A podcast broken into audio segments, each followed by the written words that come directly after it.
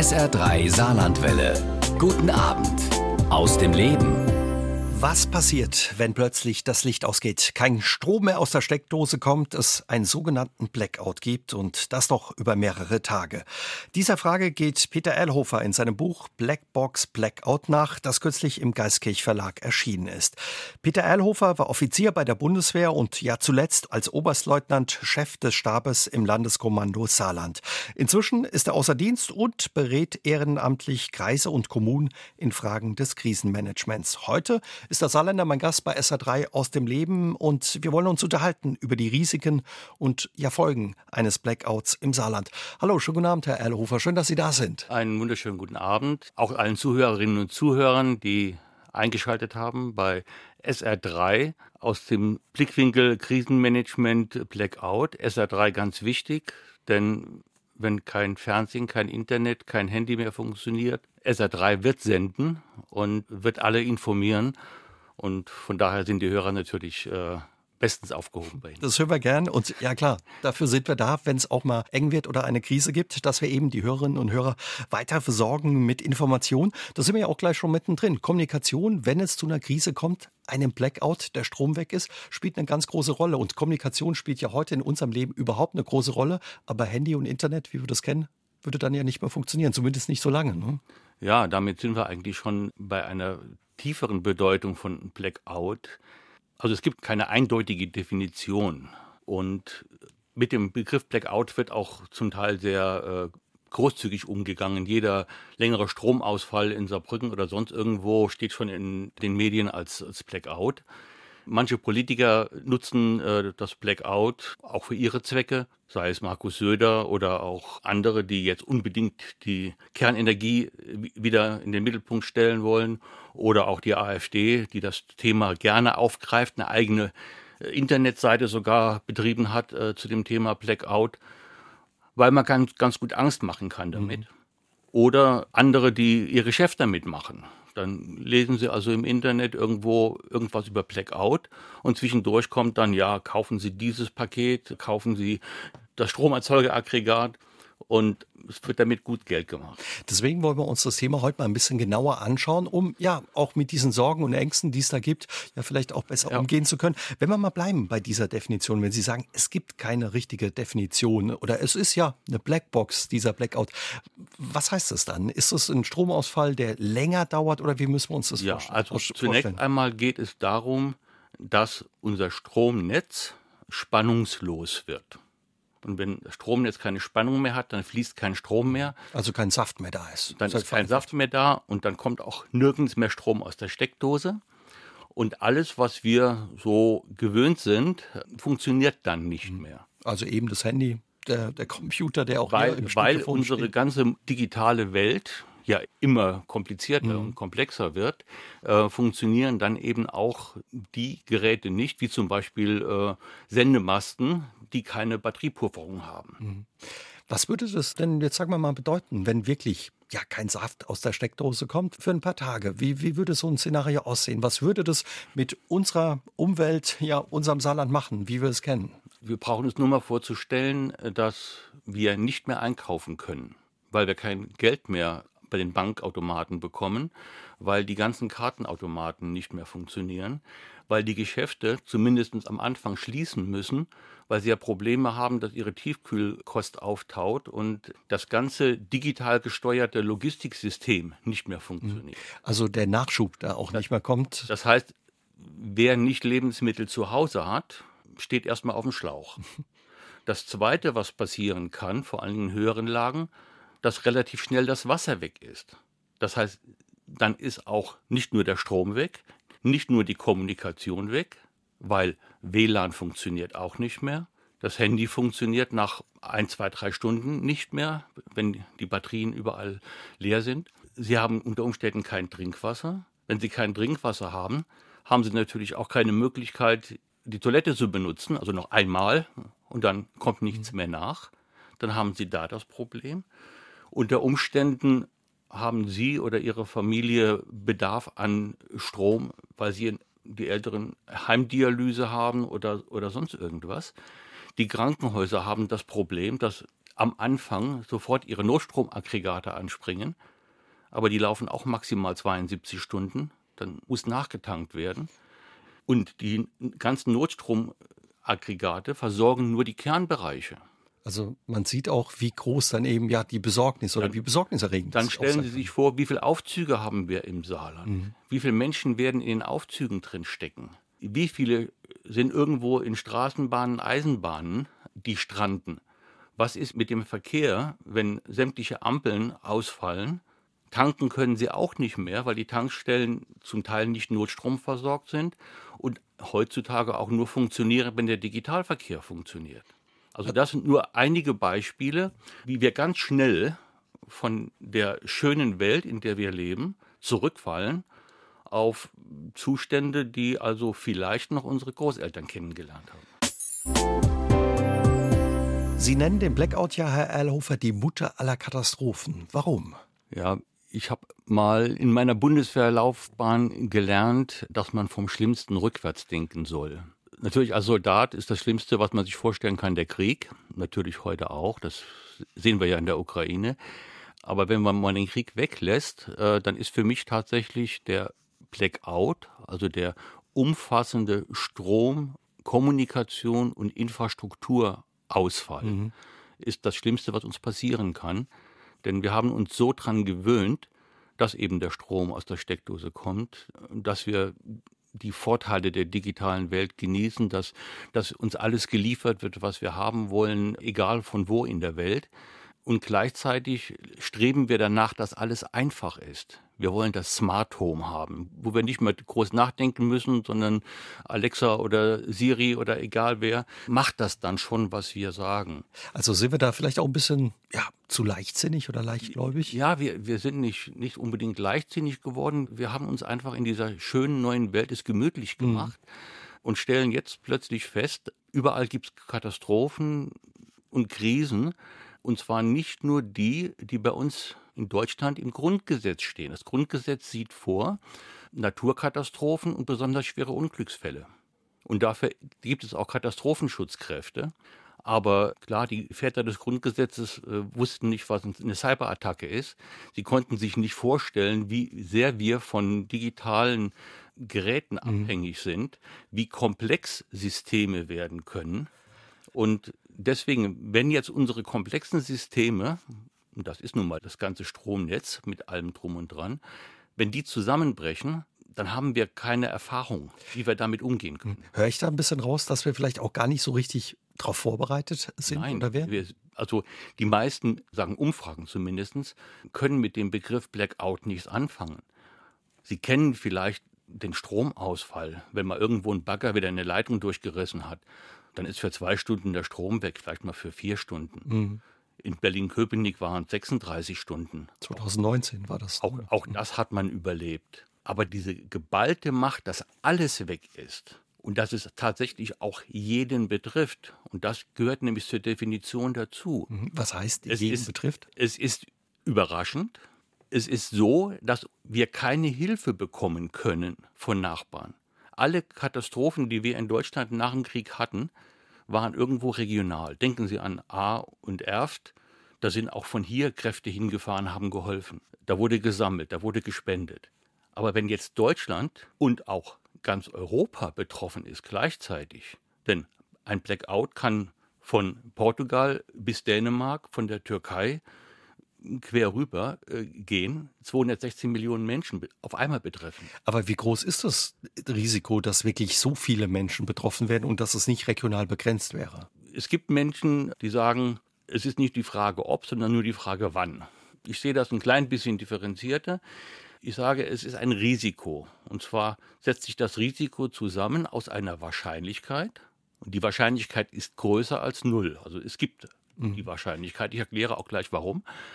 Und das zweite ist die Größe des Schadens. Und das Risiko ist das Produkt, also Wahrscheinlichkeit mal Größe des Schadens. Und bei dem größtmöglichen Schaden, der uns passieren kann, der uns, ich übertreibe jetzt vielleicht ein bisschen in die Steinzeit oder ins Mittelalter zurückbringt, muss man sich einfach damit beschäftigen. Also auch wenn das Risiko vielleicht nicht so groß ist, sagen Sie, der Schaden ist der damit zustande käme, so groß, dass wir uns damit beschäftigen müssen und, und auseinandersetzen. Und zwei Beispiele, warum ich ziemlich sicher bin, dass das Risiko besteht. Mhm. Es gibt in Duisburg eine Möglichkeit, Stromausfall und Gasausfall zu üben am Computer bei äh, Dütren.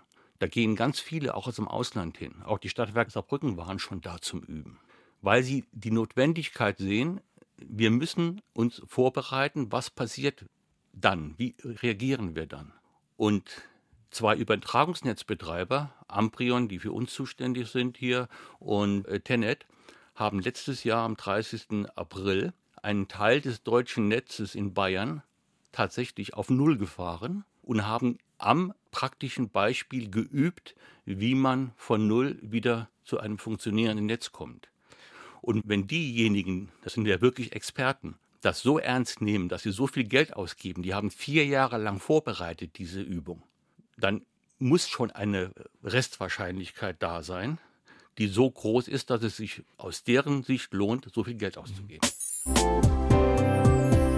Rainer Knaut hat ins Studio gemeldet, Herr Erlhofer, und würde gerne von Ihnen als Experte wissen, ob es ja bei so einem Blackout auch, ja, ob Sie die Gefahr von Plünderungen sehen. Besteht zum Beispiel auch die Gefahr, dass eventuell sogar Waffen zum Einsatz kommen, möchte er gerne wissen. Oder ist zu so abwegig? Das klingt ja nach Hollywood und Hollywood-Blockbuster. Ich schließe bei einer Katastrophe weder das Positive noch das Negative aus.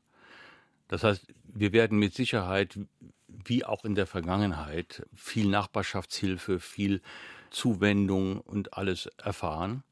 Aber wir werden natürlich auch die dunkleren Seiten des menschlichen Lebens kennenlernen. Vor allen Dingen, wenn eben die Situation entsteht, dass ja keiner mehr an Geld kommt, dass keiner mehr an Lebensmittel kommt.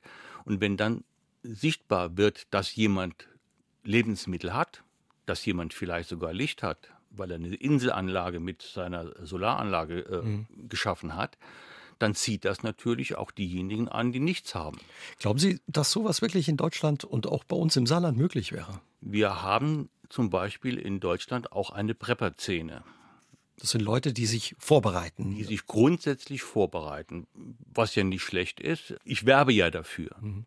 Aber es gibt da auch Rechtsorientierte, die sich nicht nur darauf vorbereiten, dass es zu einem Blackout kommt, sondern ihn sogar herbeisehnen, weil damit unser Gesellschaftssystem zusammenbrechen könnte und sie dann in der Lage wären, äh, die Macht zu ergreifen. Die dann auch bewaffnet. und Beispiel. die sind dann auch bewaffnet. Mhm. Also auch sowas ist natürlich vielleicht etwas Hollywood-mäßig, oder Mark Ellsberg mäßig, da kommt es ja auch drin vor, aber ich schließe es nicht aus. Das klingt alles schrecklich besorgniserregend. Also der ein oder andere, der uns zuhört, wird denken, um Himmels Willen. Ja, das ist die Schwierigkeit, dass man, wenn man vor diesen Gefahren warnt, äh, dann auch sehr schnell in die rechte Ecke gestellt wird.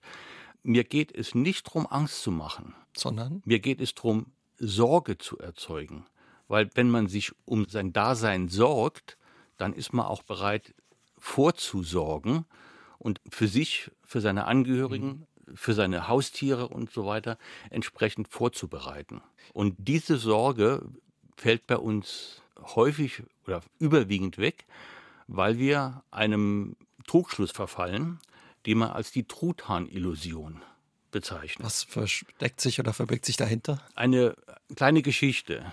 Der Truthahn schlüpft aus dem Ei auf dem Hof jeden Morgen geht die Sonne auf, jeden Morgen kommt die Bäuerin, bringt ihm zu fressen. Rundherum gibt es einen Zaun. Es gibt also keine Feinde, die ihn irgendwo äh, attackieren können. Die anderen Truthähne sind lieb und nett. Das geht jeden Tag so und die leben ein wunderschönes Leben. Mhm. Außer an Weihnachten vielleicht, da bis, das Bis am Tag vor Thanksgiving. Thanksgiving. Mhm.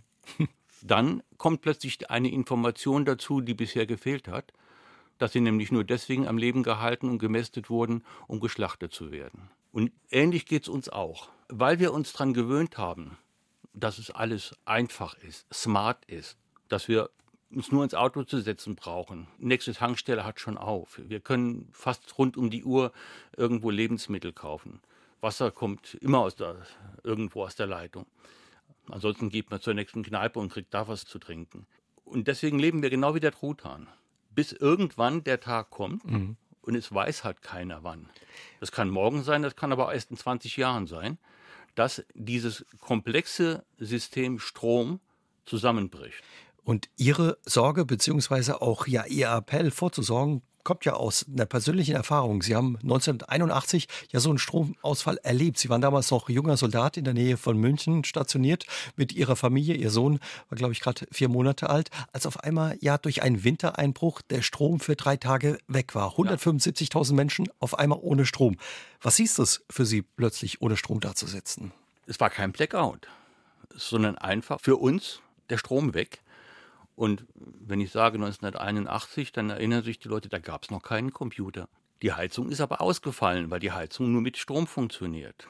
Dann war das Problem, wie bekommen wir warm? Mhm. Wie bekommen wir das Essen warm für uns und, und für unseren Sohn? Obwohl der Kühlschrank voll war. Ne? Obwohl der Kühlschrank voll war. Wie lange dauert das Ganze und wie lange hält dann das, was wir im Kühlschrank haben?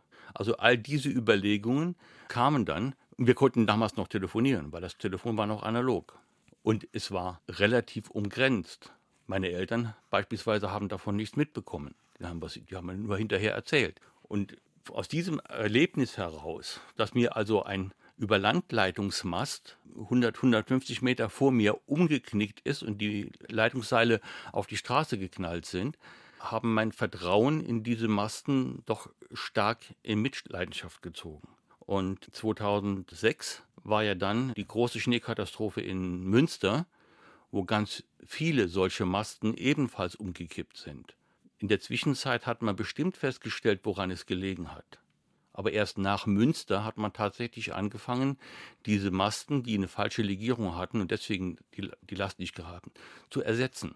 Man hat gedacht, das kommt ja nur alle tausend Jahre mal vor. Man ist da ein bisschen, ja, zu, zu unvorsichtig. Wir ja. stellen aber jetzt fest, dass in den letzten Jahren es eine Häufung gibt solcher beinahe Unfälle.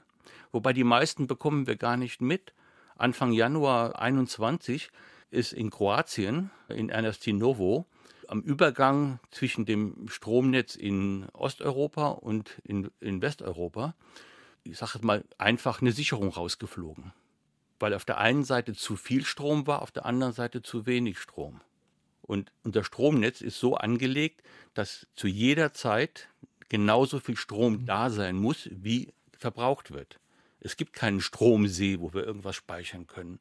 Und die vielversprochenen äh, Stromspeicher und Umwandlungsmöglichkeiten sind alle noch in den Kinderschuhen. Und da war das europäische Netz aufgespalten. Und was dann gemacht wird, da wo zu wenig Strom ist, werden erstmal große Betriebe schlagartig stillgelegt. Das ist vorher vertraglich vereinbart, damit man um wieder den, ins Gleichgewicht kommt. Um den Blackout eben ja, zu um verhindern. Die, um, um, um zu vermeiden, dass das Ganze noch größer mhm. wird. Wenn wir nochmal bleiben bei diesem Zwischenfall, ja vor zwei Jahren in Kroatien, was war da die Gefahr? Wir müssen einige physikalische Grundsätze berücksichtigen. Zum einen, dass man Stand heute Strom nicht speichern kann. Das heißt, ich muss jeden Augenblick so viel Strom erzeugen, wie verbraucht wird. wird. Mhm. Es gibt also nicht irgendwo jetzt eine Möglichkeit, in Europa den Strom hin und her zu schieben und wenn er nicht verbraucht wird, das geht nicht. Da muss ich, wenn ich den Strom nicht brauche, muss ich Kraftwerke runterfahren. Und das dauert natürlich teilweise auch ein bisschen. Das Zweite, was wesentlich ist, ist die Netzfrequenz von 50 Hertz. Dafür hat man sich irgendwann mal technisch festgelegt. Und in unseren großen Kraftwerken drehen die Turbinen, die Generatoren sich genau in diesem Rhythmus und haben eine gewisse Schwungmasse. Das heißt, selbst wenn jetzt mal ein bisschen die Spannung absinkt, kann die Schwungmasse die aufgreifen. Die Gefahr ist aber, sobald wir aus einem ganz kleinen Fenster nämlich zwischen 49,8 und 50,2 rauskommen, fangen diese Generatoren an unrund zu laufen und könnten explodieren. Also dann könnte es zu so einem großflächigen Stromausfall dann, oder Blackout kommen. Dann wäre zunächst mal das Kraftwerk kaputt. Und deswegen sind in dem gesamten Stromnetz so viele Sicherungen eingebaut, dass sobald wir aus diesem kleinen Fenster rauskommen, zunächst einmal Reserven aktiviert werden, wenn zu wenig Strom da ist oder was rausgenommen wird, wenn zu viel rausgenommen da ist. wird, wenn zu viel da ist. Und wenn das immer noch nicht reicht, und das war damals in Ernestinovo der Fall, dann muss ich das Netz trennen.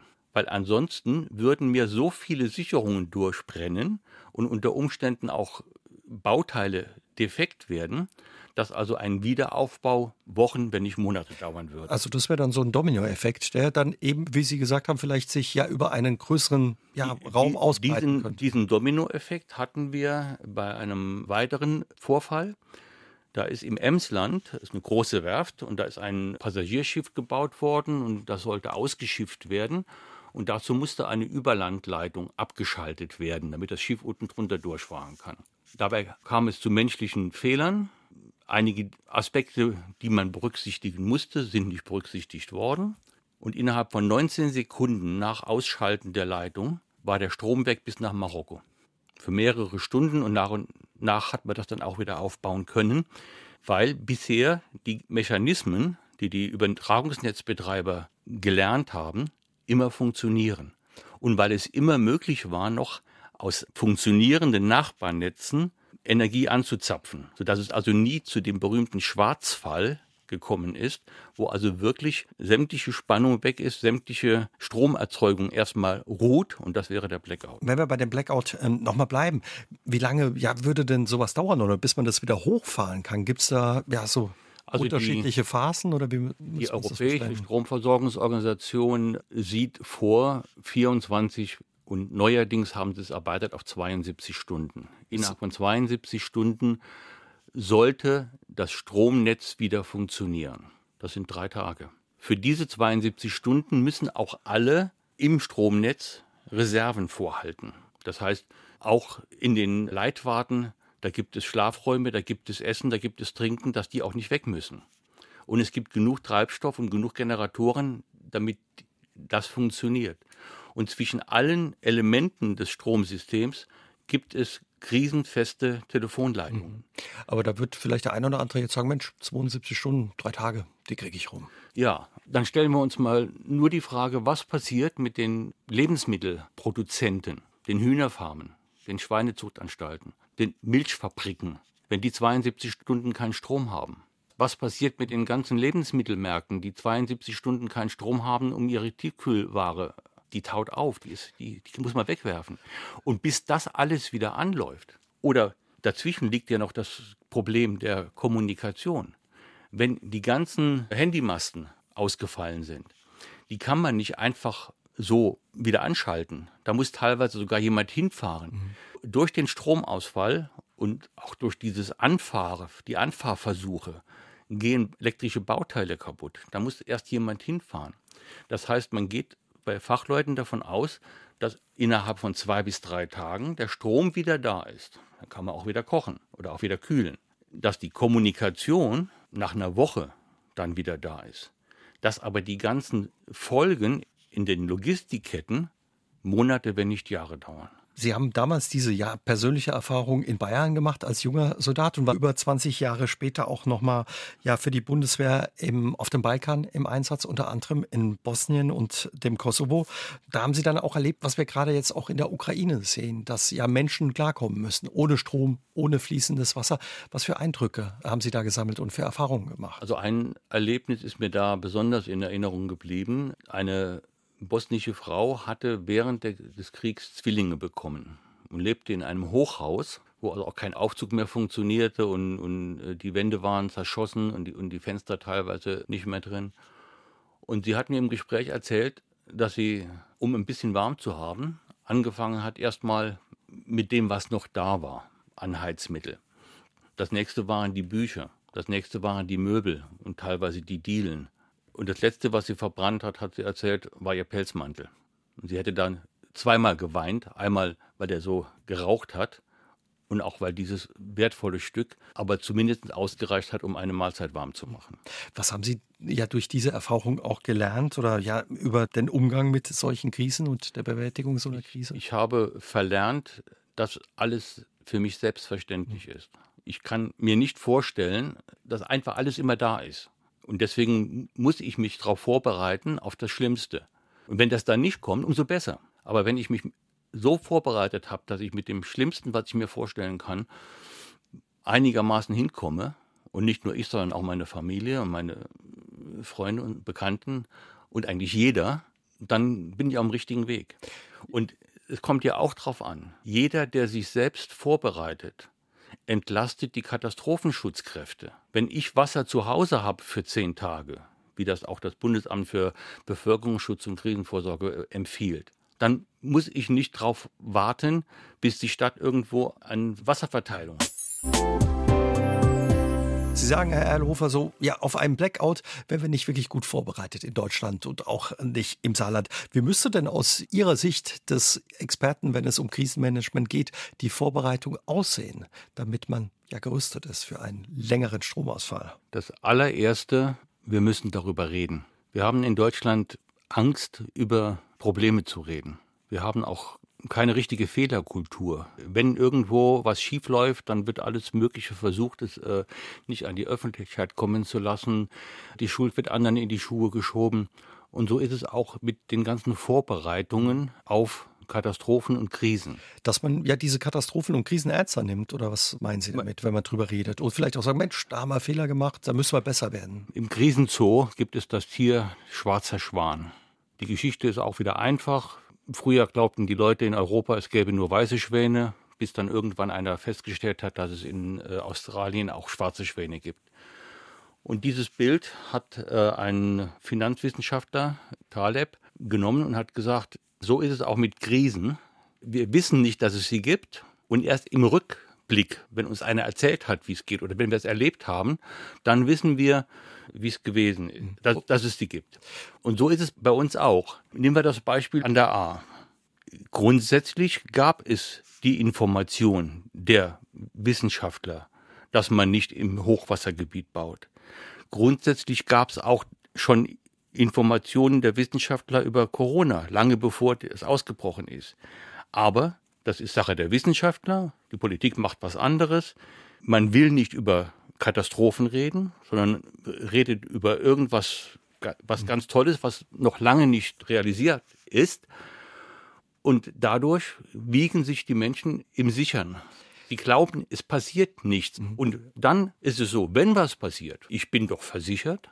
Und wenn ich nicht versichert bin, dann kümmert sich der Staat um mich dann kommt die Feuerwehr, dann kommt das Katastrophenteam und wenn die alle nicht mehr kommen, kommt die Bundeswehr. Also das, das, ist das Prinzip, was wir gelernt haben. Also das eine ist drüber reden, aber mit reden allein ist ja nicht getan. Was müsste dann auch noch passieren von Seiten des Bundes oder auch des Landes hier im Saarland, wenn wir auf Saarland blicken? Der Bund hat zum Beispiel das Bundesamt für Bevölkerungsschutz und Krisenvorsorge, das BBK. Die bringen tolle Broschüren heraus, kann ich nur empfehlen. Und in St. Ingbert beispielsweise hat die Stadt diese Broschüre besorgt und hat sie an alle Bürger verteilt. Wobei Sie ja sagen, das reicht nicht, nur Broschüre Aber verteilen. es reicht nicht. Alleine die Lebensmittel, die da draufstehen auf dieser Liste, die man sich vorhalten soll, wenn ich die kaufe, das kann sich jemand, der nicht viel verdient, nicht leisten. Man muss ihm sagen, wie er das macht. Man muss ihm auch sagen, wie man das vorbereitet. Ansonsten wird irgendwas gekauft, ja, es ist immer, wenn irgendwas passiert, da gehen die Leute zum Bauhaus und kaufen sich Stromerzeuger und kommen nach Hause und stellen fest, ja, da kann ich vielleicht einen Kühlschrank damit betreiben, aber nur, wenn ich ganz viel Benzin habe. Das Geld hätten sie besser anderswo eingesetzt. Aber äh, was würden Sie trotz alledem vom Land und vom Bund erwarten, dass, wenn dann wirklich was passiert, dass man auch entsprechend helfen kann? Wie ist die Einschätzung? Sie sagen ja, man ist da nicht so gerüstet, wie Sie sich das wünschen würden. Der Bund hat Lebensmittelvorräte. Der Bund hat auch Medikamentenvorräte die werden mit Sicherheit dann auch eingesetzt werden. Aber für mich ist die Ebene, die zunächst handlungsfähig sein muss, ist die Kommune, die Gemeinde, die Stadt und der Landkreis. Mhm. Und da erlebe ich, dass die Kommunen und die Landkreise im Augenblick mit so vielen Aufgaben zugeschüttet werden, dass das Geld, was gebraucht würde, um sinnvoll sich vorzubereiten, nicht mehr da ist. Ich habe das erlebt. Ich bin als ehrenamtlicher Berater im Saarpfalzkreis seit, seit über zehn Jahren tätig und habe erlebt, wie die Bürgermeister gerungen haben, in jedem Stadtteil, in jeder Gemeinde eine sogenannte leuchtende Insel aufzubauen. Das heißt? Das heißt, wenn der Strom ausfällt oder wenn es zu Schwierigkeiten kommt, sollte jeder Bürger wissen, da gibt es eine leuchtende Insel, der ist auch immer beleuchtet. Und da kann ich hingehen wenn ich Medikamente brauche. Da kann ich hingehen, wenn mir irgendwas fehlt. Oder vielleicht auch das Handy da mal aufladen mit dem oder Stromaggregat. Oder? Ich kann mich aufwärmen. Mhm. Oder ich kann meine Hilfe anbieten. Auch dafür ist die leuchtende Insel da. Und dazu brauche ich aber ein Stromerzeugungsaggregat. Dazu brauche ich, wenn es richtig gemacht wird, ein Satellitentelefon. Das kostet alles Geld. Sie sagen ja, Sie sind ehrenamtlicher Berater im Saar-Pfalz-Kreis und ja, die Kommunen sind da ein Stück weit, wenn wir bei dem Thema Blackout bleiben, offenbar Vorreiter im Die Kommunen sind schon sehr weit gediehen. Was auch ein sehr guter Effekt war, es sind Verträge abgeschlossen worden, dass im Bedarfsfall auch Benzin zur Verfügung gestellt wird, dass Wasser zur Verfügung gestellt wird, dass Fahrzeuge zur Verfügung gestellt werden, um das Ganze leichter zu machen. Wir haben zum Beispiel das Problem, dass ja auch die Feuerwehren nicht mehr an die normalen Hydranten fahren können, um aufzutanken, wenn es dazu kommt, dass das Trinkwassersystem ausfällt. Dann müssen die Wasser aus der Saar oder aus Teichen oder sonst wo nehmen. Dann können die aber kein Trinkwasser mehr transportieren. Also brauche ich parallel zur Feuerwehr, brauche ich auch Fahrzeuge, wo ich Trinkwasser transportieren kann. Und da wurden Vorkehrungen getroffen. Und da sind Verträge abgeschlossen worden, da sind Gespräche gelaufen. Es ist auch notwendig, beispielsweise mit den Kindergärten zu sprechen. Wie verhalten die sich bei Stromausfall, wenn die Eltern ihre Sprösslinge nicht abholen können? Das muss vorher geklärt sein. Es muss auch in der Familie geklärt sein, egal zu welcher Tages- und Nachtzeit so etwas passiert, wo ist unser Treffpunkt? Wie komme ich nach Hause? Wenn ich gewöhnt bin, immer mit öffentlichen Verkehrsmitteln oder mit dem Auto zu fahren, kenne ich vielleicht den kürzesten Fußweg gar nicht. Ich warne zum Beispiel davor, bei einem Blackout auf die Autobahn zu fahren. Warum? Ja, von der Autobahn kommen sie nicht runter. Sofort haben sie irgendwo einen Stau oder, oder einer bleibt mit leerem Tank liegen und dann steht ihr Auto da. Wenn wir mal auf uns gucken, Herr Erlhofer, was könnte ich denn tun, um mich zu rüsten für so einen längeren Stromausfall? Ist es damit getan, dass ich zu Hause ein paar Konserven habe und vielleicht ein bisschen einen größeren Einkauf gemacht habe? Wenn Sie es wirklich ausprobieren wollen, dann suchen Sie sich zwei ruhige Tage aus, gehen nach einem guten Frühstück an Ihren Sicherungskasten und schalten alle Sicherungen aus, außer der, wo die Tiefkühltruhe dranhängt, weil wir wollen nicht alles auftauen. Und dann leben Sie mal ein Wochenende im Haus ohne Strom. Haben Sie das schon ausprobiert? Ja, es ist erstaunlich, wie oft man dann auf Lichtschalter drückt, obwohl man weiß, dass kein Strom mhm. kommt. Wie einem dann tatsächlich das WLAN fehlt. Das Gefühl, dass das Smartphone in der Hosentasche vibriert, obwohl es doch gar nicht vibrieren kann. Und wenn man dann auch noch überlegt, was man ja dann auch simulieren kann, indem man den Wasserzufluss äh, ab, abstellt, mhm. aber dass man tatsächlich nur mit zwei Liter Wasser pro Tag auskommt. Wobei diese Empfehlung, die gegeben wird, ist eine Durchschnittsempfehlung für Trinkwasser.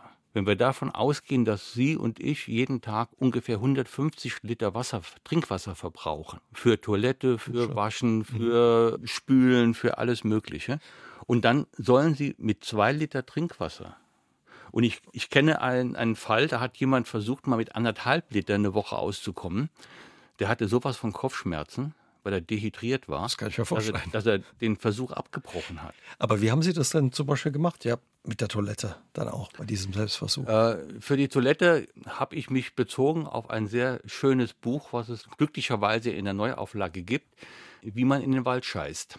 How to Shit in the Woods. Da werden viele Tricks erklärt. Das Einfachste ist zunächst einmal, dass man sich, wenn man das will, eine Campingtoilette anschafft. Dann hat man das Problem etwas entschärft. Oder man nimmt einen Müllsack, hängt den in die Toilettenschüssel rein oben drüber, macht sein Geschäft dann rein und dann macht man dann alles zu. Vielleicht, wenn man hat, ein bisschen Katzenstreu oder, oder sonst irgendwas drauf. Und dann muss man das so lange irgendwo aufheben, bis die Krise vorbei ist. Oje. Was sagt denn Ihr Umfeld, Ihre Familie, Ihre Frau, wenn Sie sagen, so, wir proben jetzt mal zwei, drei Tage den Ernstfall oder fährt die dann in Urlaub? Nein, die fährt nicht in Urlaub. Sie ist sehr geduldig auch wenn ich immer wieder über das Thema rede.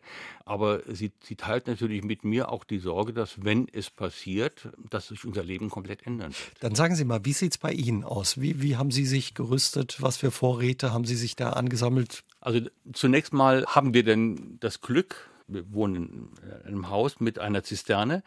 Das heißt, im Augenblick sind rund 5000 Liter Wasser drin kann ich wohl nicht als Trinkwasser äh, verwenden, aber ich komme mit einem Eimer und, und einem Seil zumindest dran als Brauchwasser. Mhm. Für jeden von uns gibt es einen 20 Liter Kanister, der wird befüllt. In diesem Kanister kommen dann Entkeimungstabletten noch dazu. Und dann kann ich das Ganze im Keller in der dunklen, kühlen Ecke ein halbes Jahr stehen lassen. Ein halbes Jahr. Dann bleibt es äh, trinkfähig. Mhm. Nach einem halben Jahr wird das Ganze als Brauchwasser genutzt, sauber gemacht und wieder für das nächste halbe Jahr. Und ansonsten haben Sie viele Konserven zu Hause oder? Wir haben dann uns nicht unbedingt an die sehr guten Vorgaben gehalten, die es vom BBK oder von anderen Stellen gibt, sondern wir haben einfach mal überlegt und aufgeschrieben, was brauchen wir denn in zehn Tagen und haben dann also für Frühstück, Mittag, Abendessen und für eine Zwischenmahlzeit mal alles angeschaut und dann die Dinge, die jetzt unbedingt frisch sind, versucht zu ersetzen durch Konserven. Mhm, also Milch, Butter, Joghurt, Eier, Wurst, Käse, ja, solche so. Dinge. Und, und wir haben dann parallel zu unseren ganz normalen Einkäufen anstatt eine Packung Nudeln zwei geholt. Sodass wir also nicht auf einmal das Ganze bezahlen mussten. Und diese Methode hat den Vorteil, dass wir immer unterschiedliche Verbrauchsdaten haben. Es wird verbraucht und nachgekauft. Da schreibe ich dann auch, da wo man es schwer lesen kann, mit dem Filzstift drauf, 824 und dann weiß ich, dass das also vor August 24 verbraucht werden muss. Es ist nie leer. Mhm. Also spätestens, wenn nur noch eine Packung da ist, wird die nächste gekauft und hinten dran gestellt. Sie haben schon verraten, Herr Erlhofer, bei Ihnen gibt es ja Vorräte, die für zehn Tage reichen. Da werden mal Nudeln mehr eingekauft. Sie haben auch Wasser bevorratet. Aber jetzt habe ich da die Nudeln und vielleicht auch die eine oder andere Konserve. Aber ich habe ja keinen Strom, um meinen Herd zu betreiben. Und jetzt? Zum einen bin ich Saarländer. Selbstverständlich habe ich einen Schwenker zu Hause aber auch einen Gasgrill und weiß auch, wie man Feuer macht, sodass man also auf jeden Fall äh, das Essen auch zubereiten kann. Und das Wichtigste ist, es sollen ja möglichst keine Abfälle entstehen. Mein Kühlschrank und meine Tiefkühltruhe, da sind natürlich Dinge drin, die nach etwa zwölf Stunden aufgetaut sind. Weil der Strom ja nicht geht, weil der Strom nicht geht. Kühltruhe auch nicht mehr funktioniert. Auf jeden Fall diese beiden Geräte so lange geschlossen lassen, wie es irgendwie geht. Und wir wissen, was wir drin haben. Und manche Dinge, wie zum Beispiel äh, Geflügel oder Fisch, der muss entweder sofort zubereitet werden, auch wenn man ihn dann mit Verzögerung isst, oder er ist nicht mehr essbar. Mhm. Und deswegen bei einem solchen Ereignis werden die ersten Tage wird genug zu essen da sein. Die länger haltbaren Vorräte in den Konserven, Reis, Nudeln, all diese Dinge oder auch Mehl zum Brotbacken, die kommen danach erst. Die hebt man sich auf. Aber jetzt haben Sie das Glück, vielleicht einen Garten mit dem Schwenker zu haben. Aber was mache ich, wenn ich in einer Mietwohnung ohne Balkon wohne? Es gibt auch im Campingbedarf kleine Gaskocher. Gibt es auch manchmal bei den Discountern mhm. für zwischen 20 und 30 Euro. Den kann man irgendwo unter das Bett stellen und sofern man Gaskartuschen hat, hält der einen auch über Wasser. Ein paar Tage über Wasser. Also da würden Sie sagen, sowas lohnt sich vielleicht, sich mal einen Gaskocher, auf, einen kleinen auf, Campingkocher auf, anzuschaffen. Auf jeden Fall. Aber bitte nicht kaufen und in die Ecke stellen, sondern alles, was man im Ernstfall braucht, vorher die Gebrauchsanweisung lesen, vorher ausprobieren und nicht erst dann, wenn es ernst wird. Sie haben das wirklich ausprobiert, wie Sie uns erzählt haben, den ja ernstfeige Brot mit Ihrer Frau. Zwei Tage einfach wirklich mal die Sicherung rausgedreht. Sind Ihnen da auch ja Dinge begegnet, wo Sie sagen, Mensch, da habe ich gar nicht dran gedacht. Also vielleicht auch Fragen aufgetaucht, wo Sie sagen, die vergisst man gerne. Ja, das meiste fällt einem hinterher dann nicht mehr so schnell ein. Mhm. Aber äh, ein wichtiger Punkt beispielsweise, wenn man Haustiere hat, dann muss man natürlich auch an die denken. Auch ein Hund braucht oder eine Katze braucht Wasser und, und braucht Fressen. Und äh, das muss auch eingelagert werden, damit man das hat. Ein Aspekt, der natürlich ganz wichtig ist, und das war so ein Aha-Erlebnis, mhm die Frage des Lichts. Kerzen würde ich denken dann vielleicht. Ja, eine Taschenlampe. Also zunächst einmal braucht jeder im Haushalt braucht eine Taschenlampe. Die liegt meist irgendwo rum und, und wurde lange nicht mehr gebraucht. Die, ja. Und die sollte auch da liegen, wo man sie findet. Mhm. Wenn der Strom nachts ausfällt, dann sollte sie in der Nähe vom Bett sein. Der Strom kann aber auch tagsüber ausfallen, hat man ein bisschen mehr Zeit, die Taschenlampe zu suchen. Das heißt, so, Sie wissen, wo bei Ihnen zu Hause die Taschenlampen sind? Wo die Taschenlampen sind. Wir haben zu den Taschenlampen zusätzlich Akku-Campingleuchten. Und ich habe mir eine, ein kleines Solarpanel geleistet, mit der ich dann tagsüber diese Akkus aufladen kann. Mhm. sodass ich Kerzen eigentlich nur der Gemütlichkeit halber habe, weil ich vor Kerzen einen großen Respekt habe. Wenn ich mir vorstelle, und das ist die Erfahrung, die man dann macht, wir kennen ja kaum richtige Dunkelheit. Weil auch jetzt heute Nacht, wenn ich rausgehe, das Streulicht von der Stadt, es ist ja nie ganz dunkel. In der Blackout-Situation wird es ganz finster sein. Und dann Kerzen anzünden, eventuell dann versuchen auch noch mit Kerzen nicht nur Licht, sondern auch noch Wärme zu erzeugen, das kann nur in die Hose gehen. Also wenn Kerzen, dann nur Kerzen, die in Gläsern brennen, die geschützt sind. Und wir sollten uns auch vor Augen halten, ein Teelicht macht nur scheinbar warm. Jeder Mensch erzeugt so viel Wärme wie vier Teelichter. Und wenn ich mit einer vierköpfigen Familie in einem 15 Grad warmen Zimmer bin, dann wird das auch nicht wärmer, weil die vier Personen drin mhm. sind. Also wird es auch nicht wärmer, wenn ich jetzt ein paar Teelichter aufstelle. Deswegen brauche ich in der Blackout-Situation Winter, brauche ich eben warme Kleidung. Und ich kann mir unter Umständen überlegen, sofern ich das habe, ein Zelt im Wohnzimmer aufzubauen und mich dann da rein zu kuscheln. Dann habe ich noch ein bisschen wärmer, als wenn ich sonst wo bin. Also alles, was so aus dem Campingbedarf mhm. kommt, kann eine große Hilfe sein. Herr Eilhofer, Sie haben als Berufssoldat auch einige Jahre in äh, Frankreich ja gearbeitet und gelebt. Erst vier Jahre in Straßburg, später noch vier Jahre in der Bretagne, waren da Verbindungsoffizier und wir ja, haben auch als Deutschlehrer an einer Offizierschule gearbeitet und ja dadurch auch nochmal ganz anderen Blick auf Deutschland von außen bekommen und hatten die Herausforderung, den Franzosen Deutschland auch ein Stück weit äh, zu erklären mit allen Stärken und Schwächen. Wie hat das Ihren Blick verändert, auch auf Ihre Heimat? Zum einen lernt man natürlich, wenn man nicht in der Urlaubssituation ist, da ist alles nett und das, was fremdartig ist, das reizt umso mehr. Wenn man da leben darf oder leben muss, dann reizt es auch, aber mehr in Richtung Nerven. Man lernt schätzen, was man hat. Auch seine sozialen Beziehungen, seine Freunde, seine Familie, sein Umfeld, was man gewöhnt ist. Man lernt natürlich auch von außen gesehen die Besonderheiten, die wir Deutschen manchmal haben, dass wir eben alles sehr bürokratisch sehen dass wir es gerne haben, mit Plänen zu arbeiten, die wir dann abarbeiten können. Und wenn wir dann mit einer anderen Kultur in Kontakt kommen, wie sie in Frankreich ist, wo es anders läuft, wo man sich nicht unbedingt an starre Pläne hält, dann gibt es Verwerfungen. Haben Sie da auch nochmal einen anderen Blick auf die Krise bekommen? Ein Satz, der mir von Ihnen im, im Gedächtnis geblieben ist, Sie sagen ja auch, wenn der Plan erstmal abgearbeitet ist, beginnt die Realität ne, ja, in der äh, Krise. Äh, man kann Pläne machen, noch so schön, wie auch schon Clausewitz gesagt hat, mit dem ersten Schuss ist der beste Operationsplan erstmal hinfällig und man fängt neu an. Und so ist es auch mit dem Planen. Ich kann nicht alles vorplanen. Ich kann vorsorgen. Ich kann versuchen, mir Reserven zu bilden. Das ist ganz wichtig in jeder Situation.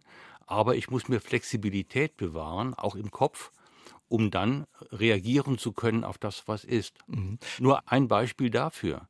Was helfen mir meine tollen Vorräte in meinem Haus, wenn ich aus irgendeinem Grunde evakuiert werden muss? Dann kann ich das alles nicht mitnehmen. Das heißt, ich muss mir auch Gedanken machen, was muss ich denn unbedingt mitnehmen, wenn ich jetzt ganz schnell aus irgendeinem Grund, weil der Blitz einsteckt, das Haus zu brennen anfängt oder weil eine Bombe gefunden wird und ich muss raus. Mhm, also eine Art Notfallkoffer. Auch, auch da dieser berühmte Notfallrucksack oder die Dokumentenmappe äh, mit, mit den wesentlichen Dingen. Das sind Dinge, die ich vorbereiten kann und die mir dann die Freiheit im Kopf ermöglichen, mich auf das zu konzentrieren, was dann wirklich mhm. passiert. Also haben Sie da auch ein bisschen Flexibilität mitgebracht aus Frankreich. Ja. Nachdem Sie dann außer Dienst waren bei der Bundeswehr, wurden Sie 2015 nochmal von der Landesregierung gebeten, zu unterstützen mit Ihrer Erfahrung und auch mit Ihrem Wissen in der Landesaufnahmestelle des Saarlandes in Lebach, wo Sie gearbeitet haben, wo es auch darum ging, bei der Organisation all die Menschen zu versorgen und unterzubringen, die eben 2015 ins Saarland und nach Deutschland gekommen sind. Ähm, Sie haben in der Zeit auch nochmal ganz anders, haben Sie mir verraten, ja die Stärken und Schwächen unserer und einer öffentlichen Verwaltung in einer Krisensituation erlebt. Wie haben Sie das erlebt und was, was haben Sie da gedacht? Mensch, das läuft gut und vielleicht auch nicht so gut. Also eine Stärke ist wirklich die Sorgfalt und die Begeisterung der Menschen für ihre Arbeit. Und wenn sie noch für Außenstehende eintönig sein soll oder immer wieder das Gleiche und immer wieder Ärger, wo sie doch dranbleiben. Ein bisschen die negativere Seite würde ich bezeichnen als Silo-Denken man ist für etwas verantwortlich und wenn es nicht im Verantwortungsbereich ist, ist ein anderer dafür zuständig, aber nicht ich. Mhm. Und das kann gerade in der Krise äh, schwierig sein, weil dann muss ich über den Tellerrand schauen können, dann muss ich auch mal Dinge machen, die sonst nicht in meinem Aufgabenfeld liegen. Zuletzt wurde ja häufig kritisiert, auch wenn es um die Krisen ging, dass uns ein bisschen der Pragmatismus abhanden gekommen ist. Ja, wir sind einfach in unseren geistigen und sonstigen Trampelfaden so verhaftet, dass es uns schwerfällt, tatsächlich mal äh, um die Ecke zu denken. Wenn wir dabei ja zurückkommen zu unserem großen Thema heute Abend, dem längeren Stromausfall, dem Blackout, was würden Sie sagen, was muss passieren, dass wir wirklich gerüstet sind? Von Seiten der Verantwortlichen, aber auch von uns, wenn so eine Krise eintritt, dass man sie auch gestemmt bekommt? Jeder, der in irgendeinem Bereich was zu sagen hat, muss dafür sorgen, dass seine Untergebenen vorbereitet sind. Die müssen wissen, wie komme ich aus dem Gebäude raus, wenn der Aufzug nicht funktioniert? Wie komme ich aus dem Parkhaus raus, wenn die Schranke zu ist?